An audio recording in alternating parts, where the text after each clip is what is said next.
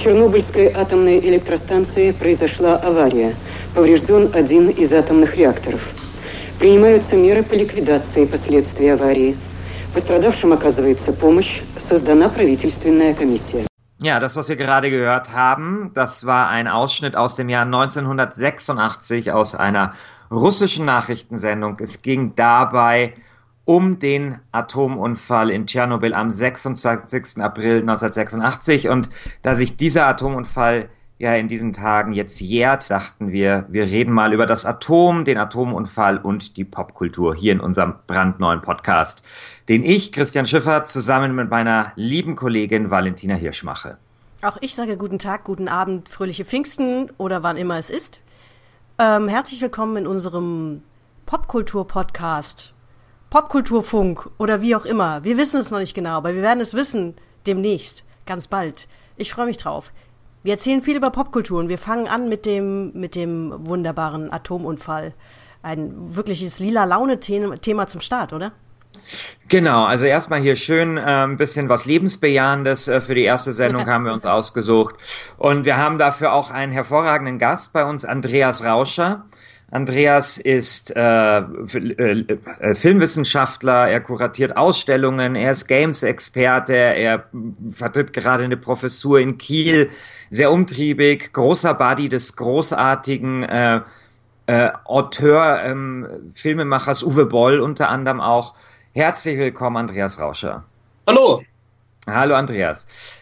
Ja, ähm, der Atomunfall in der Popkultur. Vielleicht reden wir erstmal über den Atomunfall im echten Leben. Also, damals an diesem besagten 26. April 86 ist eben die Katastrophe von Tschernobyl passiert. Tschernobyl, ein kleines, eine kleine Ortschaft in der Ukraine, ähm, in der Nähe von Pripyat, eine Stadt, die 50.000 Einwohner circa hat.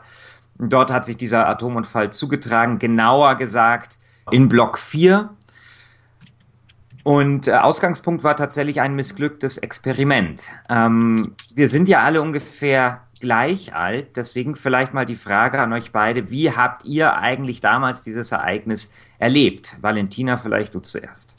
Also das ist tatsächlich ähm, gekoppelt an einen Geigerzähler, den mein Vater, der am Flughafen Frankfurt gearbeitet hat, mit nach Hause gebracht hat und äh, wir fanden das natürlich damals einfach witzig. Mein Bruder und ich sind dann durch den Garten, haben das Ding überall dran gehalten, weil wir, also die erste Erinnerung daran ist, dass uns das so stark betroffen hat, dass man zum Beispiel die Ansage hatte, ihr solltet jetzt besser keine Pilze mehr im, im Wald sammeln.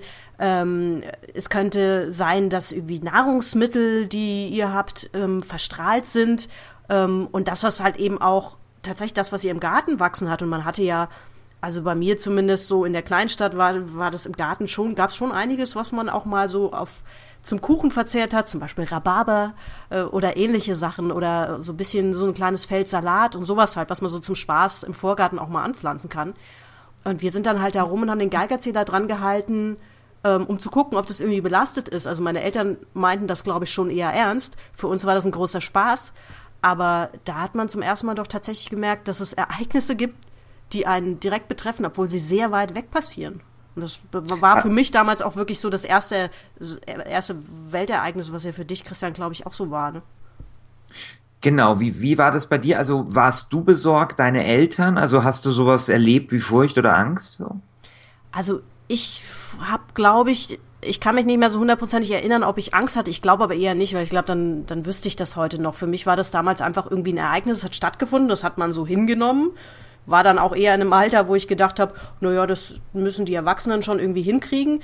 Ich glaube, meine Eltern, ohne dass ich da jetzt nochmal nachgefragt hätte, die waren schon eher besorgt, weil ich glaube, mein Vater hat diesen Geigerzähler auch nicht zum Spaß mitgebracht. Ich weiß gar nicht, wie der da dran gekommen ist. Aber der hat das Ding schon mitgebracht, um vielleicht auch meine Mutter zu beruhigen, so dass äh, irgendwie das, was wir da im Garten haben, uns jetzt nicht gleich umbringt. Also bei mir war das sehr ähnlich. Also auch dieses, äh, Ge diesen Geigerzähler-Moment hatte ich auch. Bei mir war es eine Lehrerin, die plötzlich mit dem Ge Geigerzähler in der Klasse stand. Und äh, tatsächlich ist dieser, also diese Katastrophe damals ist tatsächlich für mich so fast, also ich bin mir fast sicher, das erste sozusagen weltpolitische oder ja, Weltereignis, an das ich mich erinnern kann. Also ich war damals gerade sieben Jahre alt geworden und so mit dieser Challenger-Katastrophe ist das tatsächlich so das erste Ereignis, was ich wirklich so äh, wahrgenommen habe. Ich kann mich erinnern, dass ich damals gespielt habe, Völkerball, schön im Garten, und dann plötzlich ging ein Fenster auf und ein Nachbar hat gesagt, wir müssen von der Wiese runter. Die Wiese sei verseucht. Und wir haben überhaupt nicht verstanden, was damit gemeint ist. Also wie soll, warum soll jetzt plötzlich innerhalb von irgendwie einer Viertelstunde plötzlich eine Wiese verseucht sein? Sind dann aber runter und ich weiß noch irgendwie, ähm, unsere Nachbarskinder, die, das waren, die kamen aus einer Migrantenfamilie die haben das natürlich überhaupt nicht ernst genommen und haben dann sich irgendwie über diese Wiese gerollt und so. Und ich dachte, die, die lösen sich jetzt gleich irgendwie auf, so äh, zerfallen zu Staub oder keine Ahnung. Also es war schon wirklich eine, eine sehr, sehr merkwürdige Atmosphäre. Meine, meine Mutter war damals schwanger mit meinem Bruder, also das war dann auch unangenehm und natürlich diese Frage, was kann man jetzt noch essen und so weiter, die hat uns dann schon auch beschäftigt über Monate. Andreas, ich glaube, du bist ein bisschen älter als wir. Möglicherweise, wie war das denn bei dir damals? Ein kleines bisschen, nicht allzu sehr, aber das war schon sehr verstörend. Ich kann mich erinnern, dass ich es damals im Radio hörte. Ich bin in Regensburg aufgewachsen, in Nordbayern, und äh, da war schon die ganze Zeit irgendwie so die Befürchtung, dass jetzt so äh, der ganze radioaktive Regen äh, rüberzieht und ähm, man äh, durfte nicht mehr auf die Spielplätze, äh, wurde davor gewarnt, äh, dass äh, da äh, im Boden äh, dies äh, Verstrahlte sich niederschlagen könnte. Man konnte keine Pilze mehr sammeln und äh, es war auch äh, so, dass äh, in der Popkultur das damals eigentlich schon sehr äh, vorher präsent war mit so Filmen wie Day After oder Briefe eines Toten, die ich da vorher auch gesehen hatte und von da war das, da war ich gerade 13 Jahre alt, war das schon sehr, sehr verstörend. The Day After, da geht's ja um einen Atomkrieg, glaube ich, ne? Ja, genau. Genau. Ähm, wir haben heute ein bisschen so wahrscheinlich ein bisschen immer ein Abgrenzungsproblem, weil wir ähm, ja eigentlich über den Atomunfall reden und ein bisschen über das Atom, aber ich glaube, ganz trennen kann man das natürlich nicht, ja. So genauso wenig wie man vielleicht auch die Atomenergie von Atomwaffen auch trennen kann, ja. Gerade bei Day After war es auch so, dass äh, der Atomkrieg ist eigentlich nur so die Background-Story. Also der ganze Film konzentriert sich eigentlich sehr stark auf das, äh, was dann mit der Zivilbevölkerung äh, die unter den Folgen der Radioaktivität äh, zu leiden hat, passiert, wo dann das sehr, sehr akribische geschildert wird, wie das sich äh, auf äh, den sich nach und nach auflösenden Alltag auswirkt. Genau, ja, mit dem Fallout dann auch, also mit diesem radioaktiven Schnee. Ich habe den, glaube ich, auch gesehen, als ich klein war.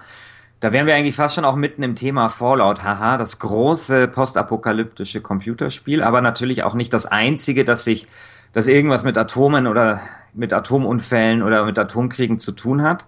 Ein Spiel, was mir sofort einfällt, natürlich, wenn man an äh, Tschernobyl denkt, ist Stalker. Stalker, ein Computerspiel, ich glaube aus dem Jahr 2006, das sehr, sehr, oder 2007 ist es rausgekommen, das sehr, sehr lang damals in der Entwicklung war und so ein unglaublich düsterer Ego-Shooter. Also ein unglaublich deprimierendes Spiel, äh, es ist angesiedelt tatsächlich in der Umgebung um Tschernobyl herum. Es regnet dort die ganze Zeit und auch die Leute, die man dort trifft, sehen aus wie äh, Obdachlose. Vielleicht hören wir mal ganz kurz rein in das Spiel. Student на экзамене. Профессор, понимаете, я не могу сдать математику, потому что совсем не сплю в последний месяц. Вот только закрою глаза, как появляется страшная картина. Меня прижали к стене атомной станции какие-то страшные мутанты и готовы разорвать в клочки. А профессор говорит, окончи вы институт с теперешними знаниями, молодой человек, наверняка бы подались бы в сталкеры. Ähm, entstanden ist das Spiel tatsächlich äh, von einem ukrainischen Studio und vielleicht ist das auch der Grund dafür, dass Stalker so unglaublich düster ist. Ähm, Valentina, hast du das damals gespielt? Also ich kann mich erinnern, ähm, dass ich das auch relativ früh, du hast ja schon gesagt, es ist relativ lang entwickelt worden und ich habe das zum ersten Mal gesehen tatsächlich auf einer E3 und war total fasziniert davon, weil, weil das natürlich auch sah grandios gut aus. Das waren auch äh, ukrainische Entwickler äh, mit denen man bis dato ja auch gar nicht so viel Berührung hatten, weil, weil das natürlich einfach auch lange natürlich völlig für uns ein hermetisch geschlossener Ort war. Und ähm, das, das war schon relativ faszinierend, irgendwie einerseits mit Leuten zu sprechen, die für die das halt eben nicht so weit weg war, sondern sie direkt ja betroffen hat. Ähm, hm. Und dann andererseits auch einfach in so ein ziemlich gut aussehendes Spiel zu verpacken, gleichzeitig aber so ein düsteres Thema. Also ich weiß, dass ich das total faszinierend fand, das Spiel dann aber so ein bisschen aus den Augen verloren habe, weil der Entwicklungsprozess halt so lang war und so ein bisschen rumpelig, erinnere ich mich auch. Ja, also das Spiel, muss man sagen, war, als es erschienen ist, jetzt, also Enttäuschung wäre vielleicht zu, zu stark, aber es war ähm, hat den, also es war nicht der Überflieger, mit dem man vielleicht gerechnet hat. Also ja, es hat einen Metascore vorher nachgeschaut. Ja, genau, es hat, wurde wahnsinnig gehypt. Das Spiel hat einen Metascore von 82, also das würde genau eben für diese These sprechen, ohne dass man jetzt Metascores so wahnsinnig hochhängen muss, aber es ist halt sehr, sehr gut, aber ähm, eben jetzt kein kein absolutes Highlight, wobei meine Wahrnehmung da tatsächlich eine andere ist, weil ich habe dieses Spiel wirklich geliebt. Es war, als es rausgekommen ist, halt ein bisschen buggy. Es war sehr, sehr sperrig. Ähm, es fehlten diese Autos. Ja, es gab keine Fahrzeuge, obwohl die angekündigt waren. Das hat halt alles so ein bisschen auf die Stimmung äh, sozusagen in, den, in der Presse geschlagen. Aber mir war das alles egal. Ich fand das ein ganz, ganz äh, fantastisches Spiel. Es war Andreas. wirklich was Neues. Also äh, da mit den ganzen Anomalien äh, und äh, anderen äh, Phänomenen, auf die man trifft dies unterschied sich schon deutlich von dem, was man sonst so aus Shooter-Szenarien gewohnt war. Und dann diese akribische Rekonstruktion vom Gelände um Tschernobyl, das war, fand ich schon sehr faszinierend. So, Unterscheidet sich denn auch Stalker jetzt äh, grundsätzlich auch in, im Umgang ähm, mit solchen Themen? Also wenn ich das so vergleiche, also mit anderen so postapokalyptischen Szenarien jetzt aus der US-Popkultur, wo es ja eher so bunt zugeht und manchmal ja auch die, diese postapokalyptische Welt ja so ein bisschen aussieht wie so ein Abenteuerspielplatz. Äh, das ist ja schon ganz anders gewesen dann bei Stalker. Ich würde sagen, äh, bei Fallout und sowas ist es ein Abenteuerspielplatz. Also das ist ja teilweise schon fast wie ein Themenpark, äh, der von Atomic Café bis zu Mad Max bis zu Planet der Affen reicht, während Stalker ist ja dagegen schon fast wie osteuropäische Kunstfilme, bewusst minimalistisch. Es gibt ja auch eine Verbindung, also ich äh, zu diesem Picknick am Wegesrand, also zu dem Buch und dann gibt es eben den Film, der darauf basiert, Stalker, den ich nicht gesehen habe. Ich habe auch das Buch äh, nicht gelesen. Äh, weißt du zufällig, in welchem Verhältnis diese drei äh, ja, äh, Produkte, wenn man so will, zueinander stehen? Mit dem äh, Film ist es eine der ersten Adaptionsgeschichten also dass das Spiel eigentlich sogar eine Art Interpretation äh, von Film und Roman ist, weil äh, der Film stammt von äh, Andrei Tarkovsky, einem bekannten osteuropäischen Science-Fiction-Regisseur, der auch Solaris äh, gedreht hat. Und äh, der Film ist von 79 und ist äh, sehr, sehr karg und äh, eher sehr philosophisch orientiert.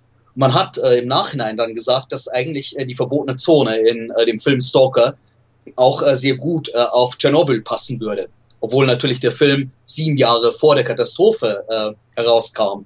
Nun aber hatte das Spiel sozusagen die Inspiration vom Film aufgegriffen und das tatsächlich dann mit dieser Auslegung in der Assoziation an Tschernobyl äh, kombiniert.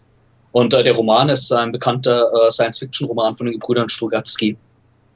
So dass äh, dies eigentlich schon fast so eine Art Arthouse-Adaption ist äh, unter äh, den von Filmen und äh, Literaturvorlagen inspirierten Spielen. Ja, so hat man das damals, glaube ich, gar nicht empfunden. Ne? Das hat man gar nicht so so, oder zumindest nicht so sehr gespielt, dieses Thema, wo, sich das Spiel sonst noch überall aufgehängt hat. Das ist so ein bisschen untergegangen, was eigentlich schade ist, weil ähm, Absolut, ja. Die, wie gesagt, das Spiel sah großartig aus. Es hat mich damals total fasziniert, auch, auch diese Düsterkeit und so. Aber der, im Grunde genommen ist ähm, ist viel an dieser Oberfläche hängen geblieben und äh, dann gar nicht so sehr dieser ganze Kontext aufgenommen worden. Ne? Ja, das stimmt. Also das hatte ich damals in der Diskussion darüber auch irgendwie vermisst, dass die Bezüge zu Tarkovsky und den Strugatskis eigentlich gar nicht so stark auftauchten. Hatte vielleicht aber auch damit zu tun, dass damals nur wenige Leute die Tarkovsky-Filme anschauen, auch äh, Shooter spielen und umgekehrt, äh, sodass das ein bisschen unterging, was sehr schade war. Das ist wahr. Äh, übrigens, apropos noch Stalker, was da in Sachen Fankultur noch eine völlig irre Geschichte ist, die man mal genauer recherchieren müsste. Es gibt wohl in äh, Russland auch äh, so Tour-Packages, wo angeboten wird, dass man nach Tschernobyl fahren kann und das ja, wird ja. Stalker-Tour verkauft. Ach, Fand ich äh, vier also, also ich habe vorher noch mal im, im Vorbereitung auf diesen Podcast dann noch mal nachgelesen. Also tatsächlich wirbt die ukrainische Regierung sehr, sehr viel äh, damit, äh, sozusagen mit Tourismus und Urlaub in Tschernobyl. Ähm, und sie wollen irgendwie äh, auf, irgendwie so, haben, da habe ich so eine skurrile Zahl gelesen, von eine Million äh, Tschernobyl-Touristen wollen sie irgendwie kommen. Wahnsinn. Ähm, Viel das ist ein Live-Rollenspiel angeboten wird. Ja, das ist natürlich schon interessant, weil natürlich gibt's da so wahnsinnig viele ikonische Bilder, ja. Also ich meine, das, das ist ja auch interessant an Stalker. In dem Jahr, als Stalker erschienen ist, oder kurz danach oder kurz davor, ist ja auch Battlefield, äh, nee, nicht Battlefield, ähm, Call of Duty Modern Warfare erschienen. Ja der erste Teil. Und bei Stalker ist es ja so, dass man dort dann eben in Pripyat ähm, ist, bei diesem Riesenrad. Also die hatten damals, als dieser Tschernobyl-Unfall war, hatten sie dort einen Jahrmarkt. Und dann musste die Stadt evakuiert werden, also 50.000 Leute mussten dann umgesiedelt werden, woanders hin. Aber bis heute steht halt dieser Jahrmarkt da, also eben dieser der der Autoscooter, glaube ich, und eben dieses Riesenrad. Und das sind natürlich ikonische Symbole. Und bei Stalker konnte man dann eben natürlich äh, zu diesem Platz, ja, wo eben dieses Riesenrad steht. Und dann ist eben kurz darauf oder kurz davor ist dann damals Call of Duty erschienen, wo es auch eine Mission gibt, die genau dort spielt. Ja, in einem anderen Spiel, aber eben auch genau dieser Platz, genau auch das Riesenrad und so weiter und so fort. Und das fand ich damals erstaunlich, dass ich dann innerhalb von einem Monat zweimal in unterschiedlichen Computerspielen irgendwie am selben Ort war. Ja. ja, tatsächlich weiß ich schon fast gar nicht mehr, ob ich noch die richtigen Bilder im Kopf habe, weil ich erinnere mich, äh, ich hoffe, das war Stalker, dass man noch tatsächlich so in einzelne Gebäude rein konnte, dass man durch so leere Gebäude da gegangen ist. Ja, ja. Oder? Das klar. war auch Stalker. Ja, klar. Kam genau. zuerst durchs Umland, wo dann so verlassene äh, Farmen und sowas waren. Ja. Genau. Genau. Ja, und deswegen natürlich, ich meine, diese, ja, also dieses Riesenrad und so weiter, ich meine, das sind halt dann doch irgendwie bekannte Symbole und das, ich kann mir schon vorstellen, dass es da Leute hinzieht. Ja, sie haben, man darf da natürlich nicht allzu lange bleiben, aber irgendwie einen Tag, glaube ich, sind so Tagesreisen, da kann man dann eben in diese verbotene Zone hinein. Ja, und tatsächlich ist es so, im Frankfurter Umland gibt es bis heute ähm, mindestens eine Initiative, die jedes Jahr Kinder aus, aus der Gegend dort hierher holt, damit die sich hier erholen können von, mhm. von den Folgen, weil es natürlich immer noch Spätfolgen gibt von davon. Also das ist auch heute noch jetzt nicht völlig ähm, verschwunden, so in diesen ähm, ja, Spätfolgen, über die, die man da natürlich reden muss bei einem Atomunfall. Absolut, die auch gravierend sind. Die sich aber die sich auch, in, um jetzt eine perfekte Überleitung zu machen, die sich ja auch in Fallout 4 zeigen oder in der Fallout-Serie. Ähm, das zweite große Spiel, oder das Spiel schlechthin, das natürlich irgendwie das Atom zu seinem Inhalt äh, gemacht hat. Fallout ähm, kennen, kennen wahrscheinlich sehr viele, wenn sie sich mit Computerspielen beschäftigen. Eine, eine Rollenspielserie, ähm, wo, Gott, ich bringe das nie so richtig zusammen, wo, glaube ich, im Jahr 2077 oder sowas ein Atomkrieg ausbricht. Also man vermutet schon relativ früh, dass es zu einem Atomunfall kommt oder einem Atomkrieg und man kann sich ja vorher schon in seine in seinen Vault, in seinen Bunker, in seinen persönlichen zurückziehen oder den einrichten und äh, sich in eine Art Kryoschlaf begeben und man wacht dann ganz kurz gesagt auch tatsächlich ähm, nach Fallout auf und muss sich dann irgendwie zurechtfinden. Das ist jetzt mal so ganz kurz die Version. Genau. Du kannst jetzt vielleicht noch ergänzen, sinnvoll. Ja, im Prinzip, es greift ja so aus äh, Popmythologie so ein paar äh, Phänomene aus den USA der 50er Jahre auf, wo man eben äh, diese äh, Schutzbunker hatte und äh, damit geworben wurde. Und im Prinzip genau das Teil hat man dann äh, mitsamt der entsprechenden Ästhetik äh, bei äh, Fallout. Ja, mit der lustigen Idee, dass man einfach dann irgendwann mal die Tür wieder aufmachen kann und sagt, so, genau. ja, schön. Wie, wie sieht's denn so aus? Schöne Postapokalypse draußen, jetzt rausgehen und spielen. Genau.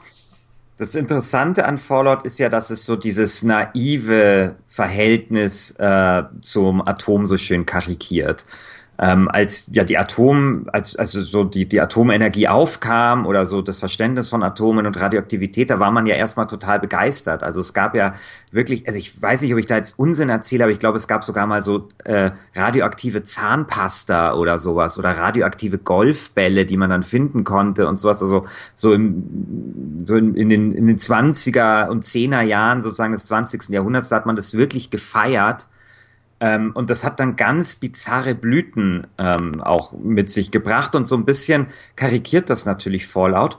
Und natürlich, ähm, ja, diese, diese naive, dieser naive Umgang auch mit der Angst vor einem Atomkrieg. Also wie er sich ja zum Beispiel zeigt, auch in diesem berühmten Film Duck and Cover. Ich weiß nicht, ob ihr den kennt. Das ja. ist dieser Propagandafilm. Diesen Vielleicht spielen wir da auch mal ganz kurz einen sagen, Solange ich das nicht vorsingen muss. Ich hab's aber im Ohr. Genau. dum dum, diddle dum dum, diddle dum dum, diddle dum dum. There was a turtle by the name of Bert, and Bert the turtle was very alert. When danger threatened him, he never got hurt. He knew just what to do. He ducked and covered, ducked and covered. He did what we all must learn to do. You and you and you and you duck and cover. Ja, Duck and Cover, ähm, die kleine Schildkröte, die irgendwie zeigt, wie man sich halt gut äh, beschützen kann, wenn es zum Atomkrieg kommt. Ähm, das ist ganz interessant. Ich, ich bin ja eigentlich Politikwissenschaftler und ähm, wenn man sich anschaut, warum dieser Film so entstanden ist und so lächerlich ähm, wirkt, dann gibt es dafür eigentlich einen relativ plausiblen Grund. Weil damals stand ja die USA vor sozusagen, also die wussten nicht sozusagen, was sie eigentlich dem Volk vermitteln wollten. Weil auf der einen Seite wollten sie vermitteln, wir sind eine starke Nation, wir brauchen keine Angst haben vor den Russen. Und auf der anderen Seite wollten sie aber auch vermitteln, hey, die Russen und der Kommunismus sind schon eine Gefahr, ja, also natürlich auch nach innen gerichtet. Und diese zwei, dieses, dieser Zielkonflikt ist dann eben in Duck and Cover sozusagen, dann ähm, wurde der dort amalgamiert, weil nämlich dieser Film sagt, ja, es gibt eine Gefahr, aber wenn der Atomkrieg kommt, dann ist er kein Problem für uns. Duck and Cover. Ja, also das war sozusagen beides kombiniert. Auf der einen Seite zu sagen, ja, es gibt einen Feind, da müssen wir uns bewaffnen, wir müssen uns vor dem schützen und so weiter und so fort. Containment-Politik und was damals alles diskutiert worden ist. Aber auf der anderen Seite sozusagen dieses Ding, hey, wenn es passiert, wenn der Atomkrieg kommt, macht euch keine Sorgen, macht es wie die Schildkröte. Ja, es hat so ein und bisschen was Life of Brian-mäßiges. Ne? Einfach ein bisschen genau. vor sich hinpfeifen und ist alles nicht so schlimm. Ähm, ja, und äh, das wirkt ja auch im Nachhinein äh, sehr äh, kurios. Also in den 80er Jahren gab es ja auch so einen Kompilationsfilm, der hieß äh, Atomic Café, in dem diese ganzen Aufklärungsspots äh, gesammelt waren. Mit Walt Disney, ne? War doch da auch dabei. Walt Disney hat ja mal dieses Buch geschrieben, Das kleine Atom. Ich glaube, das ist auch ein ziemliches Plädoyer gewesen für die Atomenergie, ne? Richtig. Ich meine, wo man natürlich die Spätausläufer davon noch hat, ist äh, wunderbar wieder mal dokumentiert bei den Simpsons. Also die äh, Edutainment-Filme, die so rund ums Kernkraftwerk gezeigt werden, die nehmen im Prinzip ästhetisch Bezug auf äh, diese Filme aus den 50er Jahren. Die das als Freund und Helfer aber wenn man jetzt mal schaut, also Stalker ist ja, haben wir ja schon ein paar Mal erwähnt, sehr, sehr düster und kommt damit vielleicht auch dem Gefühl von damals ein bisschen näher. Fallout dagegen ist ja im Vergleich ja wirklich ein lila Launespiel. Also das ähm, zeigt das auch, ist vielleicht eine Frage für Andreas, ähm, wie, wie weit weg das vielleicht schon ist und wie, wie, wie sehr wir das Gefühl haben, wir sind davon schon wieder weg, wohingegen ja Stalker vielleicht ein bisschen mehr so diese ja durchaus reale Angst und Sorge vor dem Thema zeigt? Ja, auch äh, bei Fallout, dass äh, das eben als so unrealistisch und äh, so äh, weltfremd empfunden wird, äh, diese Art äh, der Werbekampagnen, dass man damit sehr gut aus der Distanz spielen kann. Also das ist vielleicht eher, um nochmal beim Animationsserien-Vergleich zu bleiben, so wie Matt Groening und David Cohn in Futurama mit dystopischen Schreckensszenarien vergangener Jahrzehnte spielen. Während in äh, Stalker, da hat man ganz konsequent äh, die Ästhetik, die ja auch für die osteuropäischen Filme typisch war, umgesetzt. Und äh, das wird auch auf einer ernsthaften Ebene verhandelt werden. Bei Fallout fällt ja auch auf, dass das Ganze ja auch äh, so ein schönes Zitatenspiel ist. Also es ist nicht nur ein gutes äh, Spiel vom Gameplay her, sondern man hat äh, dann Dutzende so kleine Details drin. Also was wir zum Beispiel auch in Frankfurt in der Ausstellung hatten. Man kommt dann mal in eine Stadt, die sieht aus wie aus dem dritten Mad Max-Film. Dann findet man äh, da eine religiöse Sekte, die betet eine nicht explodierte äh, Bombe an. Das ist äh, eine Hommage an äh, den zweiten Teil der äh, ursprünglichen Planet der Affen-Filme. Dann kommt man mal in ein U-Bahn-System, in dem äh, Vampire leben, wie äh, in I Am Legend. Also so, dass bei äh, Fallout äh, schon immer auch so diese gebrochene Distanz drin ist, äh, weil man sich darüber amüsiert, was alles an äh, lustigen Anspielungen auf äh, die ganze Pop-Geschichte und deren Umgang mit äh, der atomaren Katastrophe drin verbraten wird. Ja, im Grunde machen beide Spiele natürlich das, was sie machen, sehr konsequent. Also Fallout natürlich so ein bisschen diese Popkultur-Zitiererei auch, äh, dass es eben aufnimmt. Und Stalker, das halt ganz konsequent so dieses ähm, eher düstere Setting, was man auch aus, aus Film und Buch, äh, mit denen es ja zumindest lose in Verbindung steht, äh, was da auch gespielt wird. Also von daher machen das natürlich beide Spiele auch konsequent und völlig legitim. Ne? Genau, oder auch in äh, Fallout mit dieser ganzen Detailverliebtheit, dass es da eine eigene Comic-Serie, die an Conan der Barbar erinnert, gibt, dass man dann Nuka-Cola-Verschlüsse sammeln kann. Also im Prinzip äh, ist da nochmal so eine ganze Zusatzebene, die dann mit allen möglichen Referenzen äh, hantiert äh, dabei.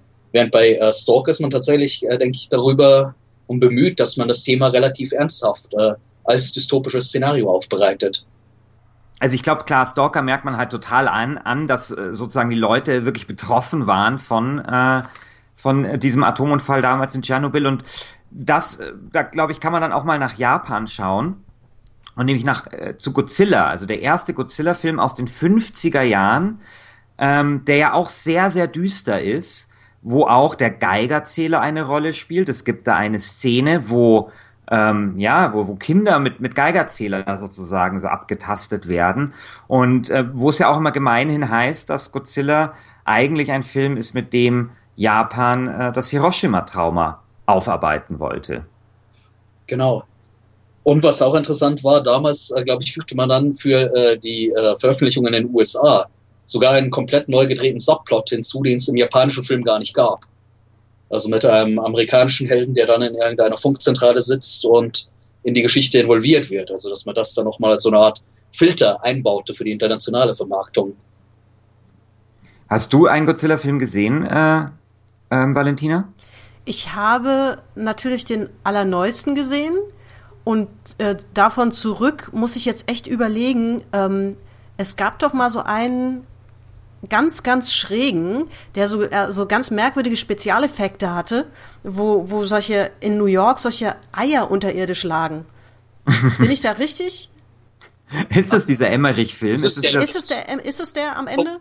Madison Square Garden, wenn ich mich richtig erinnere. Ja, wo die also quasi relativ spät dieses Nest entdeckt haben, wo da irgendwie ähm, alle möglichen Nachkommen sprießen. Ich kann mich noch erinnern, dass ich so ein Making-of gesehen habe, wo ich Tränen gelacht habe, weil damals war man eigentlich Spezialeffekte mäßig schon relativ weit und das war aber noch mal sehr irgendwie rougher und da gab es halt so eine Szene, wo, wo diese Eier so alle nach und nach zum Leben erwecken, äh, erwachen und dann hörst du so aus dem Off äh, eine Regieanweisung, die da lautet Egg Shakers on Position. Äh, also die, die, wurden halt manuell gerüttelt, damit es aussah, als ähm, kriegt da jetzt demnächst halt äh, die kleinen Godzillas raus. Aber ich ähm, bitte um Vergebung, wenn ich diesen Film nicht mehr so hundertprozentig zusammenkriege, außer dass irgendwie Jamiroquai für den Soundtrack was beigesteuert hat und dass es diese Act-Shakers gab.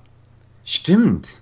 Und es gab eine tolle Pressemappe damals. Wenn man die aufmachte, dann kam so der Schrei von Godzilla. Ja, also ich erinnere, dass der Song Deeper Underground von Jamiroquai ganz gut war, aber der Film eher so nicht. Nee, nee, nee. Jetzt eine Art nee. Rip-Off. Äh, also, nee, der war wirklich äh, keine Ruhmestat. Aber ich meine, was komisch ist, wenn man äh, jetzt an Chernobyl zurückdenkt.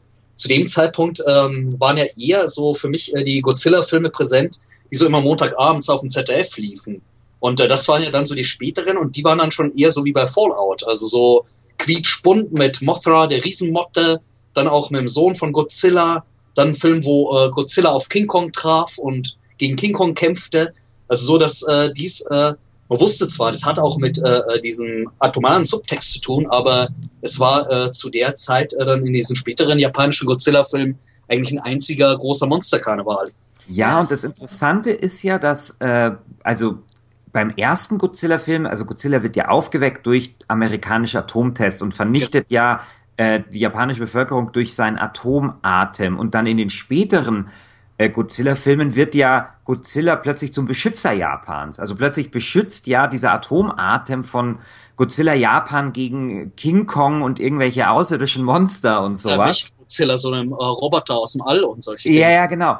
Ähm, würde man da jetzt zu viele reininterpretieren, wenn man sagt, okay, Godzilla 1, klar, äh, Hiroshima-Trauma, Atom ist böse, Godzilla ist böse und später dann eben so, sagen wir mal, ab den 70ern Atom ist gut, Godzilla ist gut und ja, was ja auch in eine Zeit fällt, in der Japan ja auch sozusagen die friedliche Nutzung der Atomenergie ja dann auch entdeckt als Land. Äh, würde man dazu viel hineininterpretieren, wenn man sagt, dass das möglicherweise auch sozusagen ein popkultureller Spiegel dieser, äh, dieser Entwicklung in diesem Land ist? Es ist ein popkultureller Spiegel. Allerdings, äh, die blieben auch selbst in den 70ern teilweise noch äh, durchaus kritisch. Es gibt einen Godzilla-Film, ich weiß leider den Titel nicht mehr, wo er gegen äh, so ein äh, Monster kämpft, äh, das aus ähm, Müllabfällen entsteht. Also, äh, dass äh, die Bucht von Tokio so zugemüllt wird, dass dann äh, so ein Müllmonster äh, daraus äh, erwächst und Godzilla beschützt dann Japan vor dem Müllmonster. Und irgendwann werden die auch so richtig surreal. Also es gibt auch einen, da kämpft er gegen eine gigantische Rose. Der ist dann aus den 80ern. Also das äh, wirkt dann fast so wie die singende Pflanze aus Little Shop of Horrors, die äh, dann greift und Godzilla äh, schafft es, äh, die Riesenrose zu besiegen. Ja, möglicherweise ist tatsächlich Japan natürlich nochmal ein anderer Fall als, als hier, weil da viel früher logischerweise und sehr viel dramatischer und tragischer klar war, was, was ein Atomkrieg anrichten würde. Ich glaube, das ist hier erst eher so, sagen wir mal, in den 80ern präsenter gewesen, als es wirklich so einen kalten Krieg gab. Ne? Ja, Absolut. Und ich finde, das ist ja immer, finde ich, das der Kern ja auch immer so dieses Atommythos ist. Also ich muss ja immer denken, wenn ich so über Atomkraft oder diese Sachen nachdenke, an diesen äh, Spruch von äh, dem Onkel von Spider-Man, ja. ähm, der sagt, viel Macht bringt auch viel Verantwortung mit sich, ja. Und das ist, das strahlt ja irgendwie diese Atomenergie dann auch immer aus oder eben diese Atomwaffen. Also klar, die sind mächtig, aber ähm, sie können halt irgendwie auch die ganze Welt äh, in Schutt und Asche legen. Im, Im Fall von den Atombomben ja ein paar Mal sogar, ja, angesichts dessen, dass wir einfach viel zu viele noch davon haben.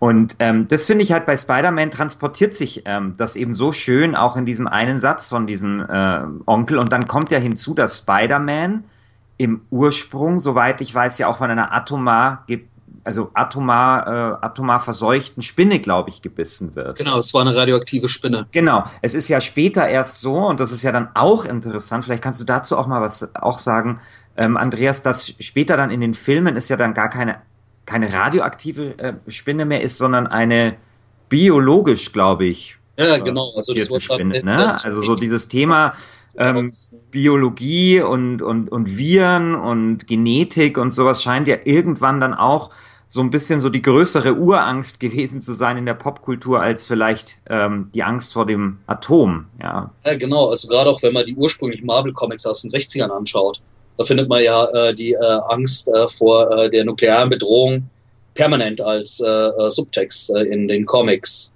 Also sei es beim Hulk oder bei den X-Men. Das taucht immer wieder auf. Und äh, jetzt in den äh, neueren Verfilmungen, da ist das äh, weitgehend eigentlich verschwunden. Interessanterweise, wo es noch drin ist, ist in äh, dem X-Men-Prequel von Matthew Vaughn, in X-Men First Class, der in den 60er Jahren spielt. Da hat man tatsächlich Kuba-Krise, äh, Bedrohung durch den Atomkrieg, wo äh, Kevin Bacon als intriganter äh, Schurke versucht, äh, die Mächte gegeneinander auszuspielen und äh, durch äh, den Atomkrieg äh, dann die Vorherrschaft der Mutanten herbeizuführen. Aber das, glaube ich, ist eigentlich der einzige, wo dies tatsächlich in den Comic-Verfilmungen aktuell nochmal aufgegriffen wurde. Das ist aber dann ein Film, der dieses Retro-Szenario mit den 60er Jahren umsetzt. Ist es denn so, also ich, ich glaube, bis Fukushima war ja sozusagen auch vielleicht, ja, oder nach dem nach Ende vielleicht auch des Ost-West-Konfliktes, das ja auch vielleicht äh, die unmittelbare Angst vor, vor einem Atomkrieg ja dann auch vielleicht geringer ausgeprägt war als noch in den 80er Jahren oder sowas. Sowas wirkt sich ja sicherlich auch aus oder sowas auch wie dann zum Beispiel, wenn wir jetzt über Spider-Man reden und, und ähm, dass es eben eine genetisch mutierte Spinne ist oder Biotechnologie aufkommt, dann spielen ja vielleicht auch solche Sachen wie was ich die, die Cholera, äh, nicht schon, die, die Ebola-Epidemie oder eben auch äh, die Entschlüsselung des Genoms oder keine Ahnung, das sind ja wahrscheinlich auch alles Dinge, die dann vielleicht da reinspielen, wodurch dann vielleicht auch das Thema Atom dann so ein bisschen zurückgedrängt worden ist. Ja, genau, also das äh, wurde mehr und mehr äh, in den Hintergrund äh, befördert. Ich meine, wo man natürlich noch eine ganz explizite Tschernobyl-Referenz hatte, beim sechsten äh, Star Trek-Kinofilm The Undiscovered Country wo es zum Frieden zwischen den Klingonen und der Föderation kommt und am Anfang äh, so ein klingonischer Atommeiler explodiert, bei dem relativ klar ist, dass dies an der Katastrophe von Tschernobyl orientiert sein soll. Aber Könntest es gibt, sein? Ja, genau, Entschuldigung. Verzeihung, ich ähm, überlege gerade, gibt es irgendwie, kann es sein, dass es irgendwie so eine Lücke gibt? Wie gesagt, Japan hat sich relativ früh schon damit beschäftigt. Äh, in Deutschland gibt es natürlich jetzt auch nicht so eine Comic-Tradition oder sowas wie, wie gerade die super angesprochenen Superhelden-Comics. Da gibt es bei uns schon irgendwie eine Lücke, oder? In Sachen Popkultur. Also ich erinnere mich erst, liegt natürlich, ist natürlich auch eine Generationenfrage, aber ich erinnere mich dann erst wieder so an an die 80er, wo dann halt irgendwie Wargames auch ins Kino kam oder in Deutschland speziell ähm, Gudrun Pausenwang, die, letzten Kinder von Schevenborn, so ja. ist ja was, was man bei uns dann auch oft in der Schule später gelesen hat. So, aber so, so klassisch popkulturell, wo wir jetzt vielleicht eher ähm, Comics oder Superhelden einsortieren würde, äh, gab es gar nicht so viel hier, oder? Stimmt, das hierzulande hat das eigentlich immer eher den Touch, äh, dass man dies äh, dann äh, nur in der äh, sehr äh, ernsten didaktischen Variante ja. auf ja. Oder auch, äh, was auch so typische Schullektüre war, ich glaube, die Wolke hieß das, äh, ja. äh, was auch Stimmt, äh, so eine typische Klasslektüre in der Mittelstufe damals war. So dass man irgendwie schon da eher dran ging, äh, so es darf nicht allzu äh, popkulturell, äh, comichaft äh, bearbeitet sein, weil das äh, sonst dem Thema nicht gerecht werden würde. Ja, also zumindest erinnere mich ich mich jetzt spontan nicht unbedingt an an Comics oder so, die sich damit beschäftigt hätten, die es aber vielleicht ja gegeben hat, das kann ich gar nicht ausschließen, aber ich bin in meiner Jugend unter ein sehr hartes Medienembargo gefallen und möglicherweise haben die die pädagogische elterliche Instanz nicht passiert. Ja, oder wenn hervorragend funktioniert. ja, super hat das funktioniert. Hat mich direkt in die Hölle gebracht. Motivation für die spätere Berufswahl. Genau. ja, oder was mir noch einfällt, was es gab, war natürlich äh, dann eher so in der sehr ernsten und sehr berührenden Schiene es gab auch so einen britischen Animationsfilm, der hieß When the Wind Blows. Von 85 oder 86 war der, so zu dem David Bowie die Musik gemacht hatte, wo es um so ein äh, älteres britisches äh, Ehepaar geht, äh, das dann äh, nach äh, der äh, Atomkatastrophe langsam äh, verstirbt. Und äh, das war schon sehr heftig. Also das waren eigentlich so die Varianten, die mir jetzt am stärksten in Erinnerung waren, äh, wie es hier präsent war. Ja, eher, eher, eher nicht so ähm, sagen wir mal, farbenfroh wie irgendwie die Superhelden-Comics. Ich frage mich aber gelegentlich mal, warum diese Menschen immer von fürchterlichen Tieren gebissen werden müssen. Was wäre passiert, wenn es zum Beispiel ein Faultier gewesen wäre? Na, das wäre doch noch eine wunderbare Lücke, äh, wo man sein Universum weiter ausbauen kann. Ja. Jetzt haben wir schon Ant-Man und äh, äh demnächst äh, die Wespe. Äh, da noch immer so schreckliche Insekten. Also ich finde, alles, was mehr als vier Beine oder gar keine hat, ist natürlich per se einfach auch, dem fehlt der Flausch. was ist dann mit Aliens? Die haben nur zwei Beine. Das ist auch wieder wahr. Gibt es inzwischen aber auch als Plüschtier, also von daher sind die Aliens auch äh, kuscheltauglich. Ja, womöglich gibt es sowieso eine Tendenz, äh, mit Blick auf heute alles so ein bisschen zu verflauschen, ne? Ist, Irgendwie schon. Ja, es gibt auch Doom-Dämonen aus Flausch, Plüsch. Wirklich? Ja. Süß. Aha. Ich habe gerade einen gekauft. aus Gründen. Ich möchte an dieser Stelle nicht darüber sprechen. Äh, das solltest du unbedingt in die Killerspiel-Doku äh, mit aufnehmen. Äh, das beruhigt wahrscheinlich einige der Redakteure. Ah, ja, das wäre vielleicht etwas zu unsubtil. muss man wieder melden, dann könnte man ihnen so zur Versöhnung so ein Flauschi äh, uns zerschicken. Gut, ähm, ich hätte vielleicht noch eine Frage zum Schluss an dich, Andreas. Ja. Und zwar, wir wissen ja alle, dass äh, Tschernobyl nicht der einzige große Atomunfall in der Geschichte der Menschheit geblieben ist, sondern ja auch vor fünf Jahren hat sich ja vor kurzem auch gejährt, Fukushima eben in Japan. Ähm, und dann kommt ja noch eine zweite Entwicklung mit hinzu. Es waren ja vor kurzem auch diese Atomabrüstungsgespräche von Obama. Ähm, die auch nicht so richtig zu Ergebnissen geführt hat. Wir haben eine Situation, wo ähm, ja auch sozusagen viele Beobachter sagen, dass der Ost-West-Konflikt vielleicht nicht in der Dramatik wie früher, aber doch irgendwie möglicherweise in so, einer in so einer gewissen neuen Form wiederkommen könnte. Glaubst du oder gibt es Anzeichen dafür, dass dieses ganze Thema Atom, Atomunfall, Atomkrieg in der Popkultur ja eine Wiederkehr feiert? Ja, das äh, mit Sicherheit. Allerdings äh, äh, dann in einem anderen Genre-Kontext. Also ich glaube weniger jetzt so äh, unter dem Szenario des Atomkriegs, wie man es eben in den 60ern bis 80ern hatte, sondern eher verbunden mit äh, Terroranschlägen. Also beispielsweise in dieser einen, ähm, ich glaube, Tom Clancy-Verfilmung mit Ben Affleck war das doch, äh, wo am Anfang eine Atombombe in Boston gezündet wird. Ja, so eine schmutzige Bombe, ne? Genau, und daraus dann so die Hauptgeschichte entsteht. Ich glaube, ja, auf der Ebene wird das äh, weiter äh, verarbeitet. Und sonst natürlich als die Retro-Szenarien, wie man es bei Fallout hat. Aber es ist zum Beispiel auffällig. Äh, es gab ja äh, letztes Jahr ein ganz davor einen neuen Teil der Mad Max-Reihe. Aber wenn mich nicht alles täuscht, glaube ich, war es diesmal dann gar nicht mehr so sehr der Atomkrieg. Äh, Es war der, Öl. Es war Öl. Öl. Und Ja. Öl und Kampf um Wasser, was dann auf einmal im Vordergrund steht. Während ja äh, zumindest, glaube ich, bei den alten Filmen aus den 70ern und 80ern, da wurde ja doch noch angedeutet, dass es äh, tatsächlich zur nuklearen Katastrophe kam. Jo, haben wir noch was, was wir besprechen wollen? Vielleicht als Hinweis noch ganz interessant, in Japan werden jetzt auch wieder Godzilla-Filme äh, produziert. Also Stimmt, ja. so im Hinblick auf Fukushima äh, ist das natürlich auch ganz spannend, so dass äh, parallel äh, zum Reboot, Neustart, den man mit dem amerikanischen Godzilla hatte, wird jetzt auch der japanische Godzilla wieder neu aktualisiert. Und Was- wird, wird der neue Godzilla ein Verteidiger Japans sein mit seinem Atomatem oder doch wieder die Bedrohung, als, ja, als das ja die Figur äh, Godzilla mal angefangen hat? Genau, das äh, wird sich dann äh, zeigen, soll im Laufe des Sommers in Japan erscheinen. Okay. Fällt uns sonst noch abschließend was ein, um quasi die Klammer zu heute zu schließen? Äh, Atom, das Atom in, in der Popkultur, was so aktuell ist, außer Fallout, was ja eher einen Rückgriff macht, wenn du so willst? Das vielleicht hat Andreas da eher noch was. was Ja. Gibt's eigentlich, gibt's da irgendwas, was sich filmisch, spielerisch oder in sonstigen Medien irgendwie abzeichnet? Also spielerisch äh, wäre es interessant, wenn man, aber da wird mir jetzt auch erstmal nichts einfallen, wenn man tatsächlich mal jetzt so eine ernstere Variante hätte, wie sie schon bei Stalker angedeutet wird.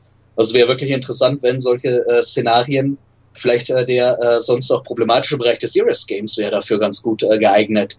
Weil was mir nämlich noch einfiel, war in den 80ern gab es ja auch äh, so eine Art Tanz auf dem Vulkan mit einigen Videospielen, die das Ganze ja in so einen ganz äh, grotesken, äh, überzeichneten Cartoon-Look äh, verwandelt haben. Also es gab für den Amiga damals so ein Spiel, das glaube ich hieß Ja. War.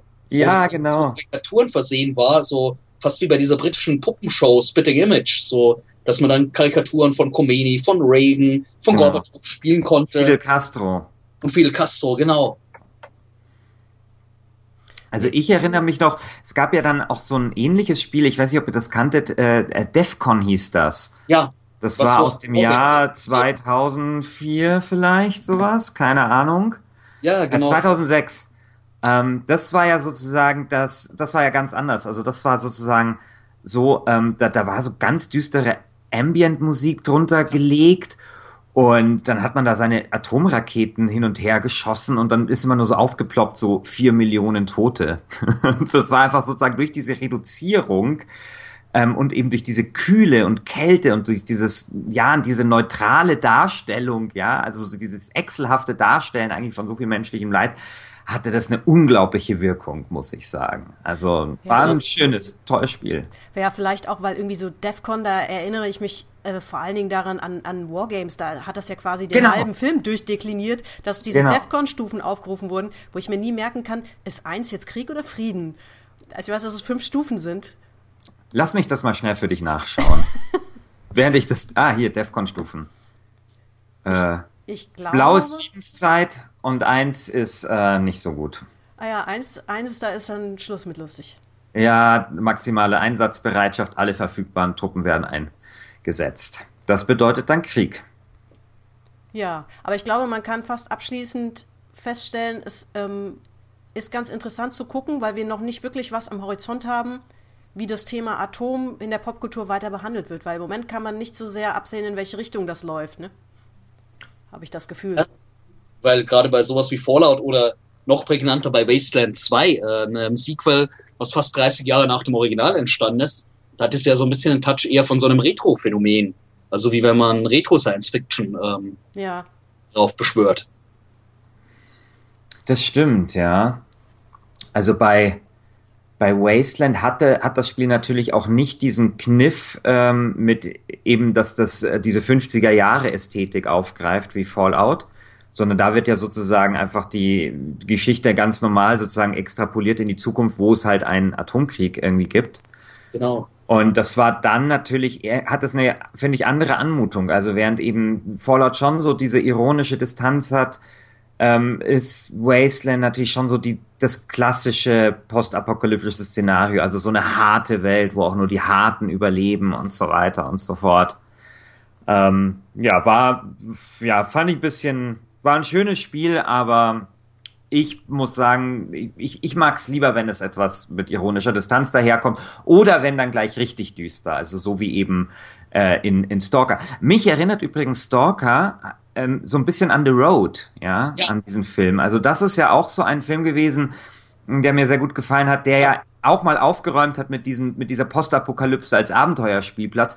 Und wie bei Stalker sehen tatsächlich die Menschen, die in diesem Film gezeigt werden, aus wie Obdachlose. Ja, das war genau. so eine Parallele, die mir sofort ein, äh, die sofort aufgefallen ist. Und auch Grau ist dort auch eine eine Farbe, die ziemlich vorherrschend ist. Ja, und interessanterweise The Road war ja im Prinzip auch äh, ein stärkerer Einfluss für äh, Last of Us Ach ja, genau, The Road. Das ist auch wirklich äh, wahrscheinlich der schrecklichste Film, den ich je gesehen ja. habe. Also wenn man sich wirklich mal richtig schlecht fühlen will, ja. dann kann ich diesen Film also wärmstens empfehlen.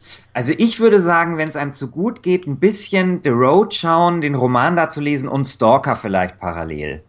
genau. das, ist, das, ist so eine, das ist so ein schönes Bouquet an, an wirklich Lebens... Ähm, lebensbejahender Unterhaltung. Und hinterher braucht man dann erstmal wieder eine Woche lang Fallout, um äh, wieder ja, genau. auf richtige Gedanken zu kommen.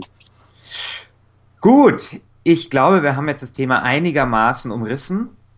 Ich denke Erschöpfend auch. behandelt will ich irgendwie nicht äh, sagen, aber ich glaube, man hat so ein paar kleine Ansatzpunkte gesehen.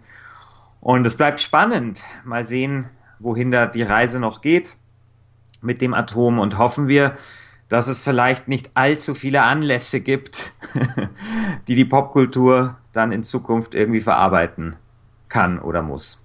Wir sagen vor allen Dingen vielen Dank, Andreas. Du hast unsere ja. Liste durch eine Menge weiterer Beispiele bereichert. Ich glaube, wir wären, ähm, hätten ein paar weniger noch auf, der, auf dem Schirm gehabt. Vielen Sehr Dank. Viel weniger. Hat Spaß gemacht. Und ich hoffe, dass du gerne nochmal kommst. Sehr ja. gern. Wunderbar. Gut, dann auch euch vielen Dank fürs Zuhören. Auch ich sage herzlichen Dank. Vielen Dank fürs Zuhören. Die Millionen da draußen, die das hoffentlich getan haben. Wir melden uns wieder. Vielen Dank.